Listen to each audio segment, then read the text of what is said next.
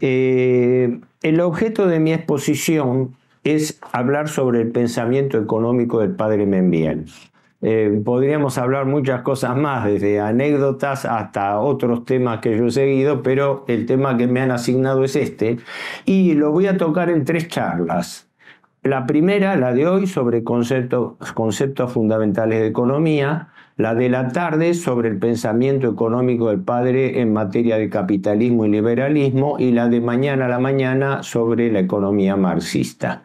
Obviamente es una síntesis de su pensamiento y voy a tratar de atenerme a lo que el padre Membiel dijo, porque estos temas cada uno son para desarrollar en un curso por separado. Quizás una primera observación que hay que hacer es la siguiente. ¿Cómo un cura se eh, interesó y profundizó tanto el tema económico. No, no es frecuente. ¿No?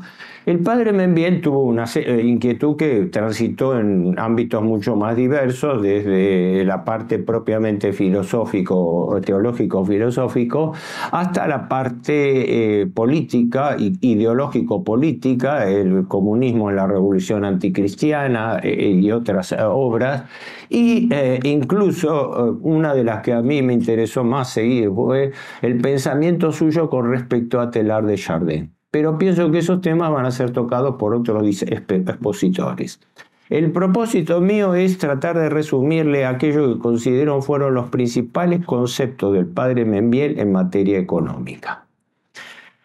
Una aclaración bibliográfica importante. Ustedes, muchos lo habrán conocido, pobre a Héctor Hernández, que falleció hace dos años. Eh, con Héctor Hernández de Paraná, de San Nicolás, éramos muy amigos y hemos eh, hablado este tema, pero le corresponde a él una observación importante. Ojo, me decía, y estamos de acuerdo, que hay dos Membiel.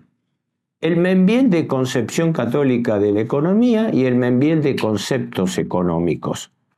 ¿A qué se refería? Les explico. El padre Membiel escribió dos libros directos sobre economía. En el año 1936 escribió Concepción Católica de la Economía. 1936. Años más tarde, 20 años más tarde, escribe Concepción Católica de la Economía, que es un libro eh, mucho más, este, digamos así, eh, didáctico en materia formativa, donde él ya encara profundamente, filosófica y eh, económicamente los problemas del pensamiento de la doctrina social de la Iglesia. Es importante aclarar que el tono de uno no es exactamente igual al del otro. En el, eh, yo estoy mucho más cerca del padre Membiel, como también Héctor Hernández, del 36, que era mucho más agresivo, mucho más eh, punzante, mucho más directo, y que tiene su importancia no solamente por el gusto personal de uno, por la afinidad, sino porque en ese libro, yo digo, tenía algunas observaciones proféticas de lo que iba a ser el mundo financiero de hoy en día al cual después le vamos a tratar de dedicar unos minutos. Pero no quiero detenerme mucho en este tema. Lo concreto es que el pensamiento económico del padre Membiel es una parte, una parte perfectamente integrada de su pensamiento total en materia filosófico-cristiana y también eh, científica en otros aspectos. Concretamente, el padre Membiel ha hecho un aporte singular a la filosofía católica de la economía. Pocos autores argentinos han tocado ese tema. Eh, vamos primero al tema fundamental, parece elemental. ¿Qué es la economía? La economía se define diciendo siempre que es la ciencia que estudia los métodos más eficientes para cubrir las necesidades del hombre. Cualquiera, no sé cuántos de ustedes estudian economía, pero cualquiera que haya tomado un libro elemental de economía sabe que siempre se hace la misma aclaración. El hombre siempre va a tener el problema de la escasez, es decir, no todos los bienes van a estar disponibles para todos los hombres. Y entonces la, la llamada o mal llamada ciencia de la economía estudia cuáles son los métodos para poder cubrir las necesidades del hombre. Ese es el objeto formal, ese es el objeto de texto. ¿Esto hace ruido por mí? O por. Ah, no, nada Ok. Este, ahora bien, el padre Membiel hace algunas observaciones importantes sobre esto. Primero, porque le encuadra dentro de las ciencias sociales y dentro de las ciencias sociales su planteo central. Me acuerdo que en el, libro Concepción Católica de la Economía empieza con una reflexión contundente. Dice, se nos ha dicho que, se nos ha dicho, ha dicho Jesús, que primero busquemos el reino de Dios y el resto nos será dado por añadidura. Entre ese resto que se nos dará por añadidura, incluye el Padre Membiel la economía. Por eso Membiel definía la economía como ciencia subordinada. Ciencia subordinada, es decir, como un capítulo, un gran capítulo de la filosofía cristiana. Esto es importante, hago una digresión, pero cabe. ¿Por qué, eh, habrán ustedes oído hablar, por qué se llama crematística la economía? Porque muchos hablan por la crematística, es lo mismo, son sinónimos. Pero en Aristóteles, que fue quien definió la palabra crematística, que después eh, en los tiempos más modernos se va definiendo como economía por, por otra, otra derivación semántica, ¿no? Pero eh, crema en griego era, es riqueza. Eh, y consecuentemente la vieja idea era que se asociaba a la economía como la ciencia que estudiaba la distribución de la riqueza. ¿Por qué? Porque en esto hay un problema de fondo que es el siguiente. Un problema que hay que reconocerlo. Es la Iglesia Católica la que lo plantea fundamentalmente, más allá de que todas las convicciones cristianas participan de eso. La idea de que el objeto de la economía, más allá de su campo de estudio, es un objeto práctico, el padre Membiel ponía el, énfasis en que la economía era una ciencia práctica, una ciencia de aplicación. No es una ciencia simplemente de estudio, como podemos estudiar, qué sé yo, la astronomía o aspectos de, la física, por eh, su aplicación práctica. De allí los conceptos que en la década del 30 no se manejaban de bien común, Claro, la economía es una ciencia que estudia la resolución, la cobertura de las necesidades del hombre, pero con miras a qué? Con miras al bien común, el bien común de todos los eh, hombres. Por eso se afirma, y eso es un punto común a la doctrina social de la Iglesia, el famoso concepto que fuera, creo que formulado entre otros por el profesor Francesco Vito, pero viene del Rerum Novarum de León XIII, la idea de que la economía es al servicio del hombre.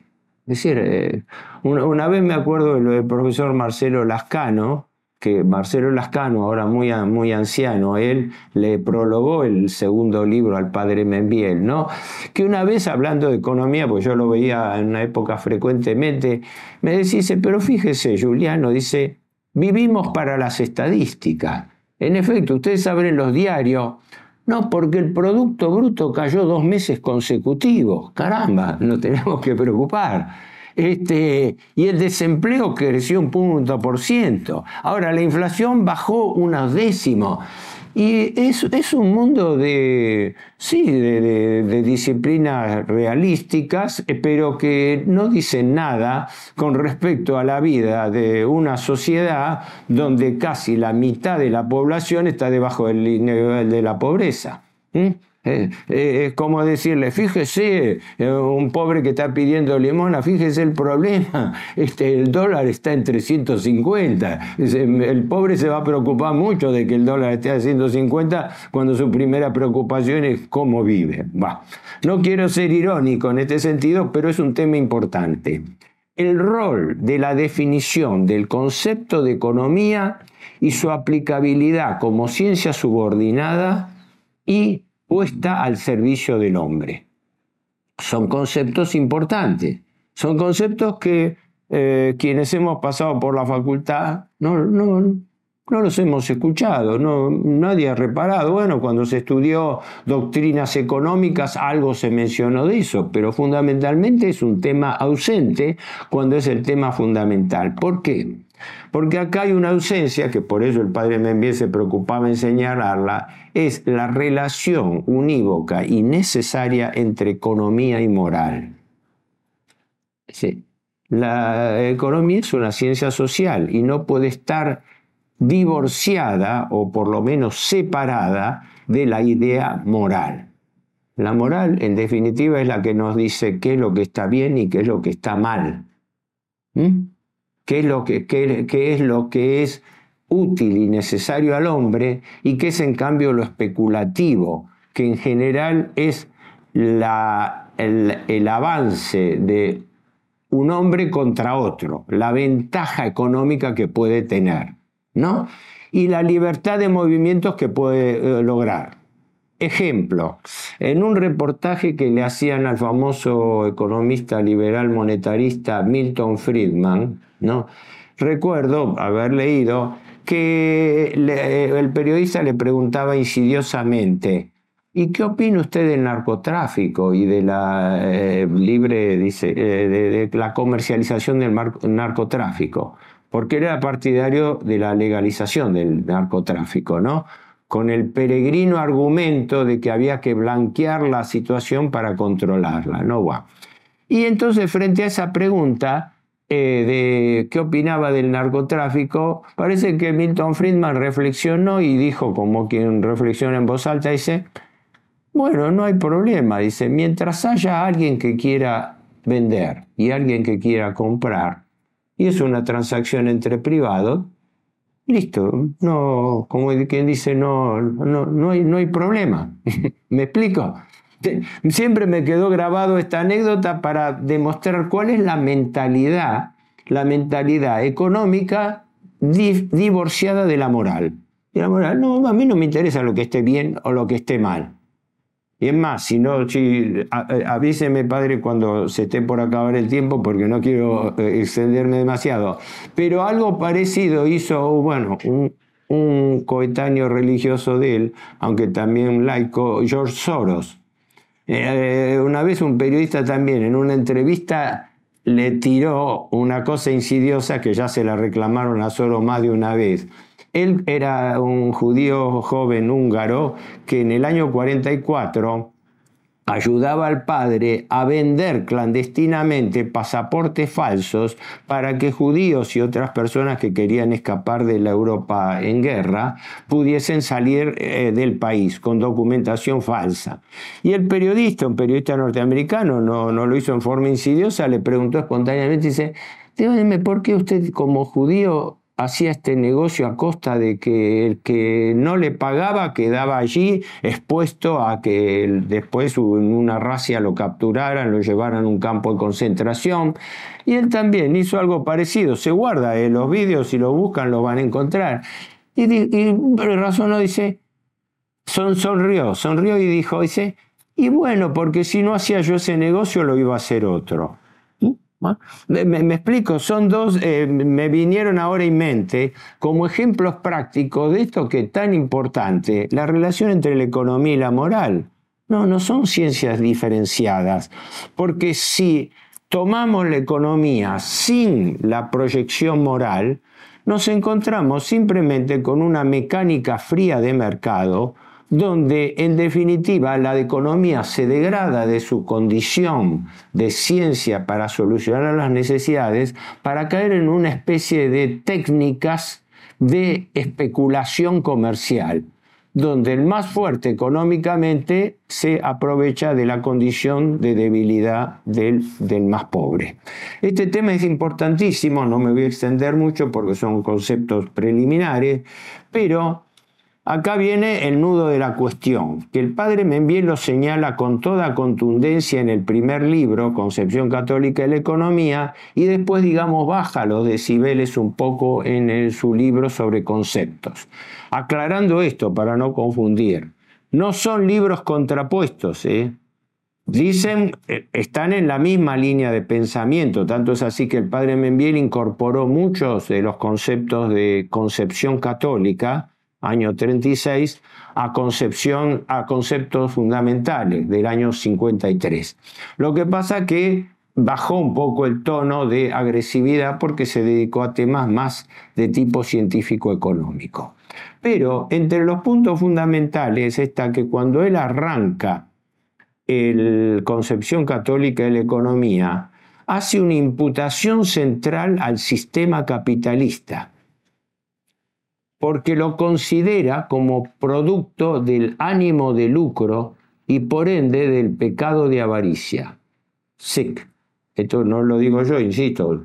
Voy siguiendo la lectura, la interpretación y el desarrollo que hacía el padre Membien. Aclaremos bien esto cómo se pasa de una técnica, el lucro, a un pecado, la avaricia. Yo no tengo competencia en la materia para profundizarlo, pero sí para identificar el tema. ¿Por qué? Porque eh, la avaricia eh, eh, es el lucro desmedido, el afán de lucro ilimitado.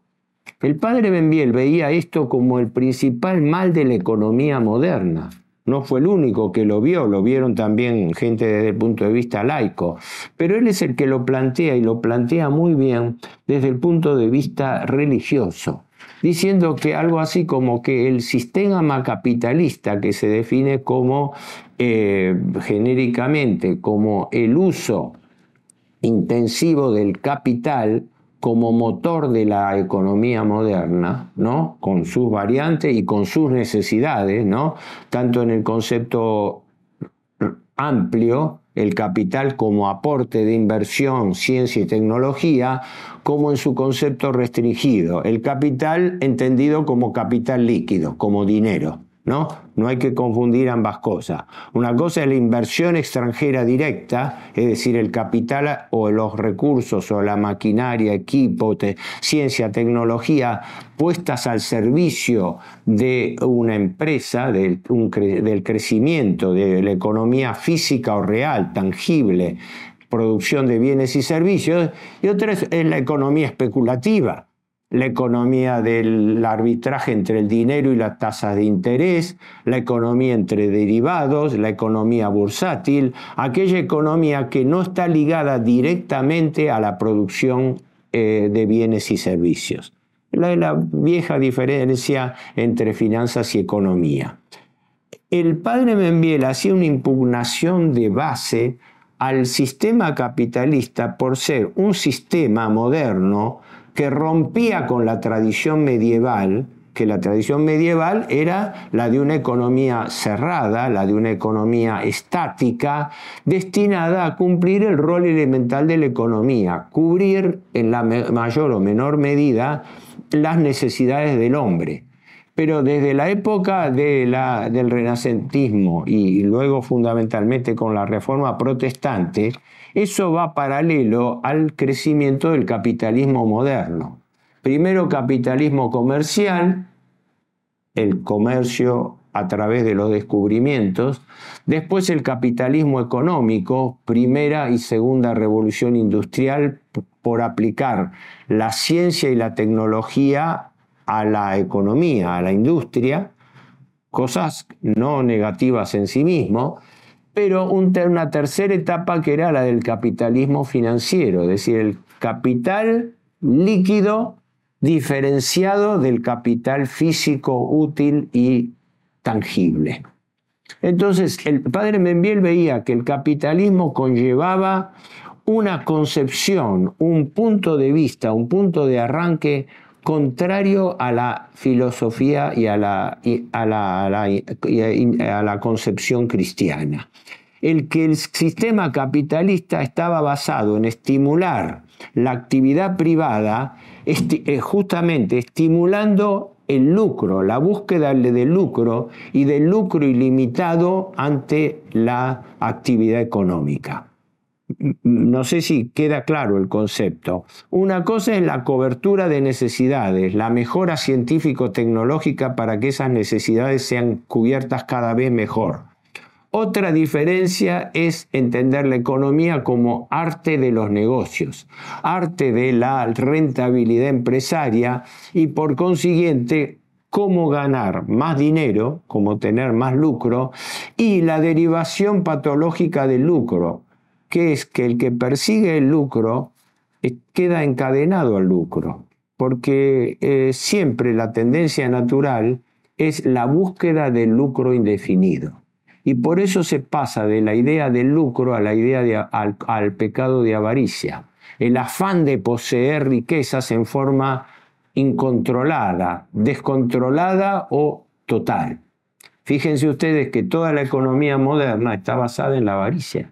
Todos los grandes grupos económicos se dedican a acumular riqueza en forma infinita la riqueza producida por un negocio es aplicada al mismo negocio o a otros negocios y surgen grupos empresarios donde el capital financiero puede tener dinero puesto a través de fondos de inversión en las más disímiles actividades. ¿no? Para poner un paradigma, el fondo de inversión más importante del mundo, que es BlackRock, un fondo de capitales judío norteamericano, que maneja directamente entre 6 y 7 billones de dólares.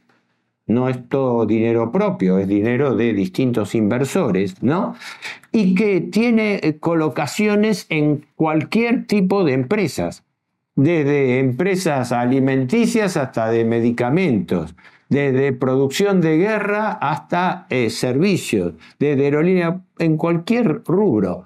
¿Por qué? Porque el objeto de, entendido práctico de la economía moderna es producir el mayor lucro posible.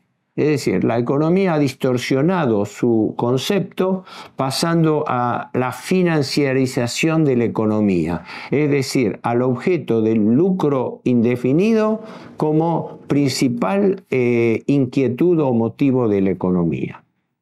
Perdón si me eh, extendí en este concepto fundamental, espero haber aclarado, se comparta o no se comparte el criterio, pero eh, eh, insisto, estas consideraciones no son todas, descolgadas de Juliano, son la interpretación de la lectura y de las enseñanzas de los libros del padre Membiel. Ahora, yendo a, aspectos, a dos aspectos prácticos muy importantes. El padre Membiel, sobre todo en el segundo libro, Conceptos Fundamentales de la Economía, desarrolla dos conceptos muy importantes. Él analiza en profundidad la ley de oferta y demanda y la ley de reciprocidad en los cambios.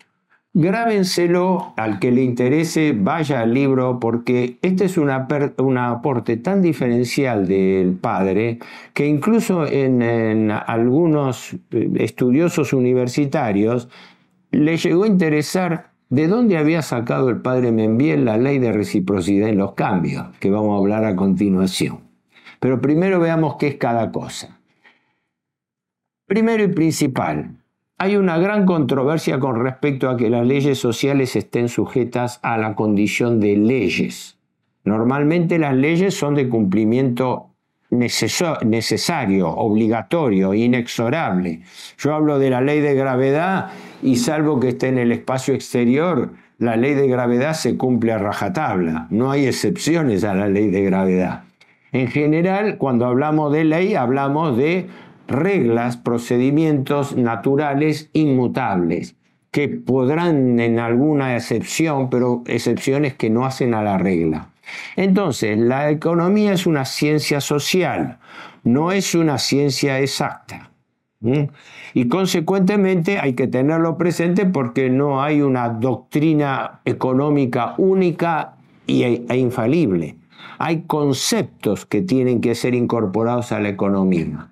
Eso es lo que se recoge, por ejemplo, de la enseñanza del padre Membiel. Muy bien ubicado el título, Conceptos fundamentales de economía, que habría que agregarle conceptos fundamentales de economía católica, ¿no? Porque no, no todas las, eh, las concepciones económicas siguen el mismo criterio. Esta concepción, eh, yo digo, eh, parte de una patología de la ciencia económica. Esto, perdón, la digresión es de Juliano, no es del padre Membiel. Pero ¿a qué me refiero? Cualquiera que hable un libro de economía, un clásico como Samuelson, dice, la economía estudia la forma de cubrir las necesidades humanas con recursos escasos que tiene la sociedad. Ese es el problema central, esa es la preocupación central. ¿Cómo hacemos para que la gente viva mejor, tenga las cosas útiles y necesarias? Ojo, necesidades reales, útiles y necesarias porque vivimos en una sociedad de consumo donde estamos más llenos de necesidades artificiales e innecesarias, ¿no? que de cosas realmente útiles. Pero dejando de lado eso que ya daría para hablar mucho, la observación de Juliano es la siguiente. Cualquiera que abre un libro de economía se encuentra con la expresión Samuelson Dixit. La, la economía estudia la distribución de las necesidades, etcétera, etcétera, tomando el criterio del ceteris paribus. Un momento, para los que no entendemos latín y tenemos que traducirlo desde el comienzo. Ceteris paribus significa si, si las cosas se mantienen como tal. Es decir, el supuesto central de la economía es este principio de ceteris paribus siempre ironizan, dicen hasta humorísticamente, que si a un economista le, quitan la palabra supuesto, se le cayó toda la economía. ¿no?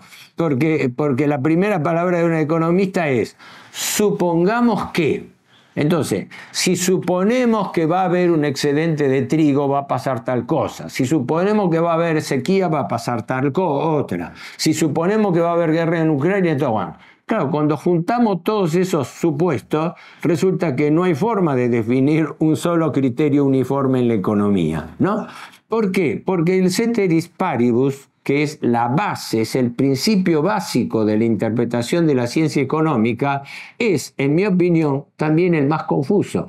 ¿Por qué? Porque estamos hablando de un mundo inacible. Si yo arranco diciendo, este es un mundo donde hay leyes económicas, le digo, un momento, las leyes económicas no son exactas, son sociales, por ende son mutables y están sujetas a una serie de criterios que actúan a la vez, que es lo que señala el padre Membiel. No hay una sola motivación en el comportamiento humano. El comportamiento humano se rige con criterios múltiples y se entra hoy en día uno de los capítulos más estudiados y que está recibiendo premios Nobel es, la relación entre psicología y economía, porque resulta que ahora todas las leyes inmutables de la economía se han transformado en, disciplinas relativas según el comportamiento del hombre. No, lo que pasa es que el hombre ahora angustiado por la existencia necesita cubrir sus necesidades artificiales, como que dice, necesita aturdirse comprando cosas.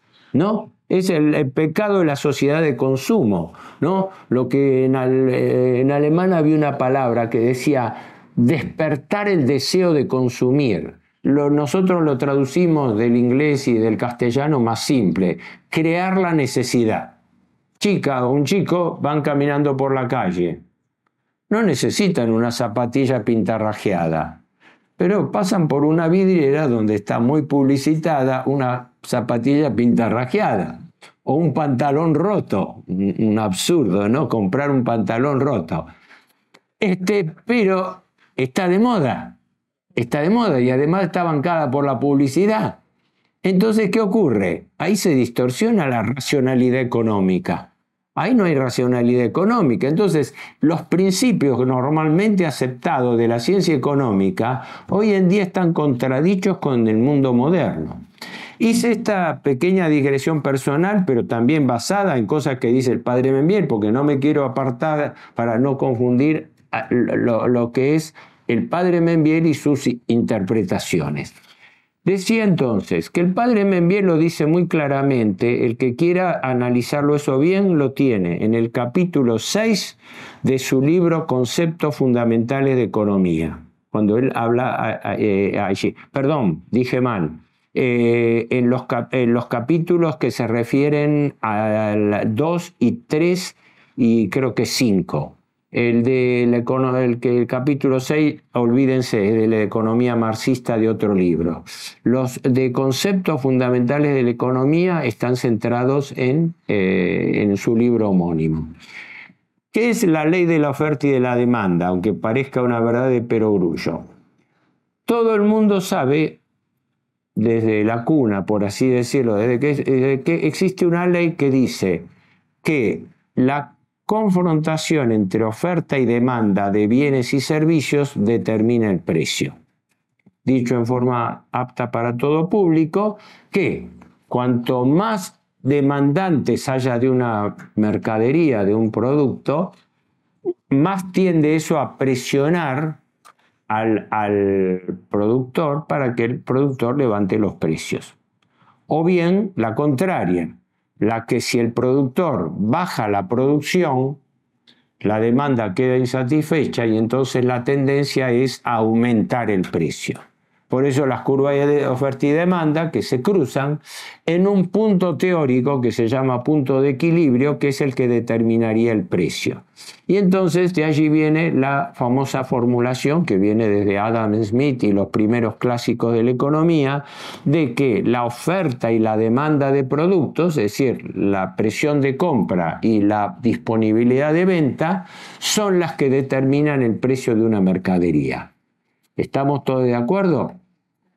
No. ¿Por qué no? Porque como toda ciencia social tiene sus bemoles, y si bien nadie va a negar que la oferta y la demanda son válidas como tendencia, tendencia, lo mismo que leyes, diferenciemos leyes de tendencias.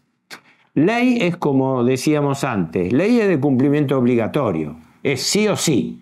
Tendencia es cuando efectivamente existe esta tendencia. La tendencia a la formación de precios por confrontación de oferta y demanda es una realidad. Eso sería, eh, sería irracional negarlo. Pero eso no existe en la práctica. La ley de la oferta y la demanda no regula el mercado. El mercado es determinado por grandes oferentes porque la oferta, es decir, las empresas que ofrecen productos, tienen más poder económico que la clientela. Y porque la oferta está organizada, mientras que la demanda no está organizada. La demanda es el público en general, indiferenciado. Cuando ustedes van a un supermercado, no hacen, no, no actúan presionando a través de la oferta y la demanda van y tienen que comprar lo que está en la góndola. ¿Mm? Ah, ahora, que me digan, eh, a nivel general sí se puede hacer, a nivel general sí, porque yo le dejo de comprar a este, a este eh, em, empresario y le compro al otro, ¿no? Como se ironizaba una vez, eh, bueno, no es de la generación de ustedes, el famoso ingeniero Azogaray, liberal, que había sugerido, como muchos sugieren ahora, pero no, caramba, si usted ve que el empresario le está cobrando de más, busque otro más barato. Bueno, primero va a ser muy difícil que encuentre uno más barato porque en general los precios de mercado lo determinan unas 200 grandes empresas formadoras de precios y el resto son el chiquitaje, los pymes, pequeñas y medianas empresas que tienen que aceptar los precios de mercado. El almacenero de la esquina no, no, no juega con respecto al proveedor. Es, el, el, lema de siempre. Y yo remarco los precios porque me vienen aumentados por el proveedor. Entonces, la ley de los vértices de la demanda se transforma automáticamente en una utopía. Es decir, algo muy lisonjero para los oídos, pero que directamente no existe en la práctica. Esto es importante porque cuando uno ve lo que se dice a nivel de opinión pública, no hablemos académica, de opinión pública, la gente cree por inducción que bueno, si la gente reacciona, si la gente deja de comprar productos, si en cambio se busca otros proveedores, si existe competencia en el mercado, sí, sí, sí, todas son frases muy lindas, pero no existen en la práctica. ¿Por qué? Porque los proveedores y los productores y la economía no está fundada en el bien común al servicio del hombre. El empresario sigue su fin de lucro. Una vez me lo decía claramente una persona, un familiar con empresa, y él me decía, bueno, este, este, este hombre era liberal, por, por formación también. Y él me protestaba, me decía, esto, dice, pero yo lo considero perfectamente lógico. Si yo tengo un negocio, yo voy a tratar de ganar con mi negocio lo más que pueda. Y es así. Es así. Adam Smith, en, en su libro famoso, 1776, La riqueza de las naciones, que es algo así como la Biblia del liberalismo, establece un principio que desde el punto de vista lógico es irracional. Establece el principio de que el hombre es por naturaleza egoísta. Ojo, el hombre es malo por naturaleza, es egoísta, busca su propio provecho, ¿no? y consecuentemente busca su ganancia. Pero, pero en el conjunto de la sociedad, dice él, utiliza la palabra, como si existiera una mano invisible, esos egoísmos individuales se complementan interactúan entre sí y entonces diciendo por aproximaciones sucesivas el mercado va ajustando y va determinando los precios porque como dice la doctrina liberal que es una ideología no es una ciencia empírica como dice la, doctrina liberal eh, por necesidad y por decantamientos sucesivos la tensión entre la oferta y la demanda tiende necesariamente, inexorablemente a la fijación de precios de equilibrio de mercado, donde se olvidan de una importante aclaración. El precio de equilibrio de mercado, precio de equilibrio de mercado no es el precio justo del que habla la doctrina social católica. La doctrina social católica define el precio justo como el componente de costo de una mercadería, lo que una mercadería lleva en materia prima, insumos, mano de obra y margen lógico y honesto de ganancia, todo eso constituye el precio justo según la doctrina social de la Iglesia. No es el precio de equilibrio de mercado. El precio de equilibrio de mercado es el que surge por la tensión entre la oferta y la demanda. Quiere decir que si uno hoy en día eh, va a tomar agua es gratuita. Pero caramba, si en pleno desierto necesita agua, se la van a cobrar un dineral. ¿Mm? ¿Por qué? No porque sea el precio justo de necesidad, sino porque es el precio de oferta y demanda. ¿Mm? No sé si me, explico. Eh, este tema el padre Membien lo plantea con sus limitaciones, lo único que lo relativiza. Lo relativiza diciendo que lógicamente en la economía moderna no se puede hablar linealmente de oferta y demanda. Primero porque la economía es muy compleja y después porque son muchos los factores que juegan en los precios. La localización, los costos de transporte, las condiciones laborales, las leyes laborales, los impuestos. Obviamente, como rompiendo con la teoría del ceteris paribus, en la economía inciden muchos factores, entonces no podemos pretender que el precio de equilibrio sea fácil de determinar. En eso estamos de acuerdo, pero cuando la economía cae en una economía especulativa, especular viene de espejo. Espejo es implica querer ver más allá o querer ver la contracara de algo el, comerciante es por definición un especulador, un especulador entre lo que va a ser el precio de hoy y el precio de mañana. Cuando uno va y le pregunta a alguien, lo primero que dice, ah, bueno, pero yo tengo que aumentar el precio porque me lo aumentan a mí y además tengo que tomar la prevención de cuando yo voy a reponer esa mercadería que va a ser más cara. Entonces sonamos. El precio de equilibrio no es el precio justo del que habla la Iglesia Católica. Por lo menos tengámoslo así. Ojo, todo esto que estoy diciendo son elementos que yo les tiro a ustedes, en los cuales puede haber, cada uno puede interpretarlo también como, como lo, piense formativamente, pero esto está tomado de la lógica de una filosofía cristiana de la economía. Y para eso estoy siguiendo como guía lo que el padre Membiel volcó en sus trabajos. ¿Mm? Dicho esto sobre la ley de oferta y demanda, el padre Membiel hace acá sí un aporte diferencial importantísimo. Pero ¿es inmutable la ley de la oferta y la demanda? Con todos estos bemoles, ¿la ley de la oferta y de la demanda es la ley o la tendencia más eficiente para la formación de precios? No.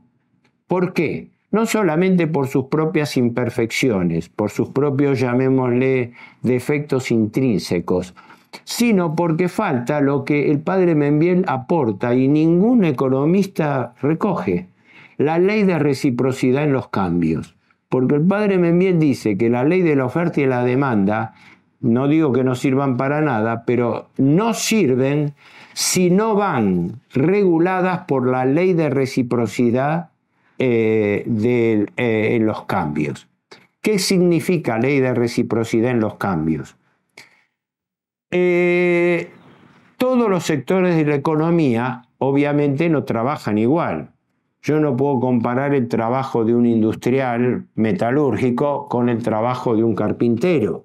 No puedo comparar la distribución de bienes y servicios con eh, el trabajo de un panadero. bueno, podemos hacer toda la complejidad de la vida moderna, ¿no? Puesta así. Entonces tenemos un problema, no hay un común denominador donde todos los productos se fabrican siguiendo una misma lógica y teniendo mismos márgenes de ganancia. Sin embargo, todos ellos tienen un criterio común. El criterio común es que el precio se determina sumando a, la sumatoria de costos un margen razonable de ganancia. Ahí es donde pone el dedo en la llaga el padre Membiel. Por eso él hablaba de que el capitalismo sufre el, el problema del pecado de avaricia. ¿Por qué? Porque no todos los sectores de la economía trabajan con el mismo margen de ganancia. Esto lo estamos viendo y lo estamos sufriendo todos y en la Argentina especialmente con el mecanismo inflacionario. ¿Qué ocurre? No todos los sectores de la economía tienen mismo margen un almacenero puede estar sacando, un, no sé, digo, cada uno variará también individualmente, ¿no? Pero hay márgenes de ganancias razonables, normalmente se pensaba en un 10%, que el 10% tendría que ser una ganancia lógica sobre la estructura de costos de una empresa. Pero bueno, un almacenero, un comerciante puede manejarse con un 10, 20%, por ejemplo, de, de ganancia pero el proveedor textil puede estar manejándose con más o menos, puede estar manejándose con 10 o con 30 de ganancia. Y cuando necesita reparar un electrodoméstico, el, el que vende electrodoméstico o lo repara puede estar manejando un 40% de ganancia. Quiere decir que esto llama Membiel la ley de reciprocidad en los cambios cuando la economía no se ve solamente en un solo mercado, sino se ve en el conjunto de los mercados. ¿Qué pasa con las transacciones que llama él intersectoriales? Es decir, claro, yo una cosa es ir a comprar alimentos, otra cosa es ir a reparar el auto. El criterio de ganancia que tiene el mecánico no es el mismo que tiene el panadero de la esquina, por ejemplo. No, esa multiplicidad, esa complejidad es la que determina la ley de reciprocidad en los cambios, que se basa en lo que llama el mecanismo de transferencias intersectoriales. Este razonamiento eh, llamó la atención a algunos pensadores, incluso profesores de la UCA, porque no estaba claro de dónde tomaba el padre Membiel, que no era un economista, un principio tan importante y determinante como la ley de reciprocidad en los cambios, que vamos a ver que sigue con la crítica contra el liberalismo y contra el comunismo, ¿no? Es decir, ¿de dónde surge esta, el que un padre, un cura católico, haya detectado como clave que la, ley de la, sacrosanta ley de oferta y demanda que se supone que regula el mercado en realidad es imperfecta porque no existe competencia perfecta, existe competencia monopolística con diferente peso de los actores de mercado, sino que además está normalmente enferma por así decirlo, con la patología de que no se cumple la ley de reciprocidad en los cambios. El padre Membiel lo toma de Aristóteles. No es mi fuerte la filosofía, pero se lo dejo como inquietud para quienes sí la tengan, ¿no? Que el razonamiento de Aristóteles era que la vida en, sociedad requiere eh, el entendimiento de la gente y de los sectores y que en consecuencia no era, no era legítimo que determinados sectores ganen más que otros. Eso lo toma después la escolástica y lo desarrolla en parte eh, Santo Tomás de Aquino, que eh, cita Aristóteles dentro de un complejo de ideas más amplio, ¿no? No, no referido específicamente a economía, y eso es lo que rescata el padre Membien rescátenme bien la ley de reciprocidad en los cambios. En síntesis, que las dos leyes que rigen o tendencias que rigen la economía son la oferta y demanda como idea de equilibrio de mercado, aunque no sea el precio justo, sino el precio de equilibrio, que no es lo mismo. Pero aparte, la ley de reciprocidad en los cambios. Y el padre Membiel enfatiza eso en sus dos libros diciendo poco más o menos lo mismo que si no se cumple la ley de reciprocidad en los cambios, la ley de oferta y demanda no sirve para nada. Porque ¿qué hacemos con hacer jugar a las fuerzas ciegas del mercado, oferta, demanda, utilidad, eh, costos, etcétera, si no le agregamos a eso la proporcionalidad? Aristóteles hablaba de que las ganancias de los sectores tendrían que mantener un criterio de proporcionalidad entre sí. Les voy a dar un ejemplo propio y deliberadamente irritante para que ustedes se den cuenta. En este momento estamos viviendo en una crisis económica y social, ¿no? Los sectores no ganan todos lo mismo. No solamente porque hay sectores, qué sé yo, ligados a computación, que por estar dolarizados tienen reglas distintas a otras industrias alimenticias, pero no importa, porque aunque las industrias alimenticias requieran pocos insumos importados, también aumentan lo mismo, porque rigen las leyes de mercado, no rigen las leyes de precio justo, ¿no?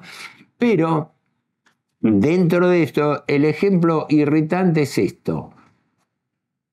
Los bancos y los fondos de inversión solamente prestándole plata al Estado por LELIC, que son letras de liquidez, préstamos a corto plazo. las letras son pagarés del Estado. Las famosas LELIC, letras de liquidez, son letras pagarés del Estado que da el Banco Central, que son a 28 días y devengan un interés del 75% anual nominal. Eso equivale a una tasa efectiva de 107% anual. Para los que no, entienden, no, comprendan esto, la diferencia entre tasa nominal y tasa efectiva asocienla a un plazo fijo. Yo pongo un plazo fijo, que en este momento están dando 75% para equiparar, ¿no? De tal manera que en 30 días yo tomo la cuota parte, un, un, eh, doceavo, eh, eh, un doceavo de la ganancia del año, ¿verdad? De 75, dará un 5, un 6%. Esa es la tasa nominal, la tasa teórica. Pero si yo renuevo ese dinero, lo capitalizo, obtengo la tasa efectiva. Es decir, si todos los días, todos los meses que a mí me vence un plazo fijo, yo no retiro el interés, sino que sumo capital más interés y lo vuelvo a colocar interés, obtengo usura, anatocismo, es decir, interés sobre los intereses, empiezo a capitalizar el dinero. Entonces, esa capitalización del dinero me da una tasa efectiva. Quiere decir que si yo no moví el dinero que capitalizo cada 30 días en un año, en lugar de ganar el 75% en un año, gano el 107% anual. Y como si eso fuera poco, el Tesoro Nacional coloca tasas a más del 90%, quiere decir que la tasa efectiva es 120% anual de usura, porque la palabra es usura, no es interés. El interés es la forma de cálculo de la usura. La usura es la ganancia que se obtiene por lucro del capital. Eso yo lo tomo siempre y en mis charlas o cuando tengo oportunidad de, tocarlo, es lo que yo insisto. Ese es el ejemplo extremo, irritante de lo que ocurre en la economía actual. ¿Mm? Esa es la disparidad de la ley de reciprocidad en los cambios que mientras un negocio tiene que hacer sacrificios para vender bienes o servicios, para ver si tiene margen de 10, 15, 20 de ganancia, no, el sector financiero está teniendo ganancias mayores a la del capital invertido. Pagar 107, pagar 120% de interés anual es usura pura. Es comprometer y devengar intereses mayores que el capital prestado. Es un absurdo. Dentro de la, dentro de la racionalidad financiera, es un absurdo que se admite por el principio de ganancia ilimitada. ¿Por qué? Porque la ideología del capitalismo liberal es que la ganancia es un lucro aceptado. Es más, según el pensamiento hebreo y calvinista y neopentecostalista, está bien porque, eh, eh, porque tomando como base la Biblia hebrea, se considera importante que la riqueza es un, bien es un don de Dios. ¿Mm? El cristianismo dice lo contrario, el cristianismo apela a la pobreza como virtud. En cambio, la concepción liberal financiera establece que la riqueza es un don de la divinidad, de Dios. Esto son cosas. El padre Membiel en su primer libro es sumamente crítico con respecto a esto y con respecto al mito del libre mercado. Eh, vivimos cacareando sobre un libre mercado que no existe. Los precios no se forman libremente en el mercado. Los más fuertes, los doscientas y pico grandes empresas, son formadoras de precios. Vayan a cualquier empresa de, alimentos, de metalurgia, de siderurgia, de, textiles, etc. ¿En qué lugar existe el, el libre mercado? Existe una competencia salvaje entre grandes grupos monopolistas u oligopolistas. Monopolio, un solo vendedor. Oligopolio, varios, pocos vendedores. La cuestión es que el hombre medio, el ciudadano de a pie, no influye sobre las, las reglas de mercado. ¿no? Es simplemente un actor pasivo. Todo esto estaba, eh, creo que ya estoy en hora, sí. Este, eh, redondeo entonces, esto Está incluso contemplado también en economía. hace ya décadas una economista británica, John Robinson, escribió un libro sobre la competencia imperfecta o monopolística. Así que esto no es un descubrimiento, mm, eh, pero el padre Membiel lo aplicaba esto en la década del 30 donde estas cuestiones sí estaban en discusión y donde la condena al capitalismo liberal estaba vigente. ¿Por qué? Porque el capitalismo liberal es la, la ideología del capitalismo moderno. Y hoy en día es la que prima en todo el mundo, básicamente, sobre todo después de la implosión del comunismo. En definitiva, para redondearlo, esta es la gran fractura, la gran quiebra que se produce entre la teoría económica y la economía real. Así funciona la economía, así funciona el mundo. Y o funciona el mundo ahí porque se quiebra la idea de que la economía es una ciencia subordinada al bien común, como dice la doctrina social de la Iglesia, pero enfatizaba el padre Membiel, eh, y puesta al servicio del hombre.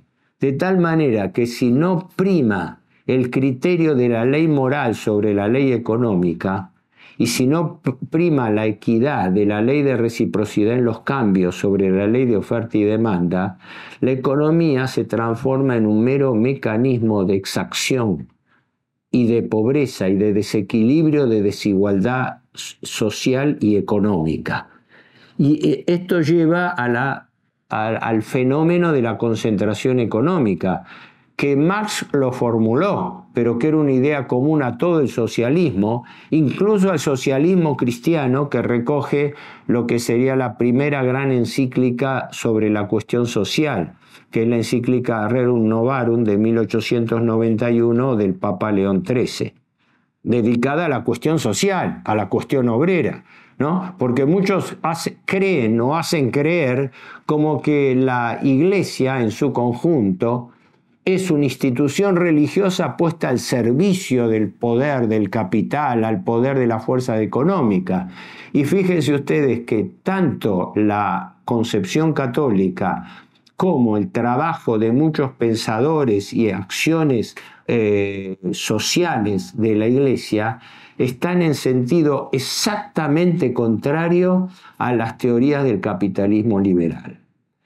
Perdón si me extendí en, el tiempo, ¿no? porque creo que cumplí el tiempo y todo. Dejo librado a las preguntas con gusto, aquellas que no, porque no se hayan entendido, porque no se compartan. Eh, estoy abierto a las preguntas, espero haberles sido útil y les agradezco la atención.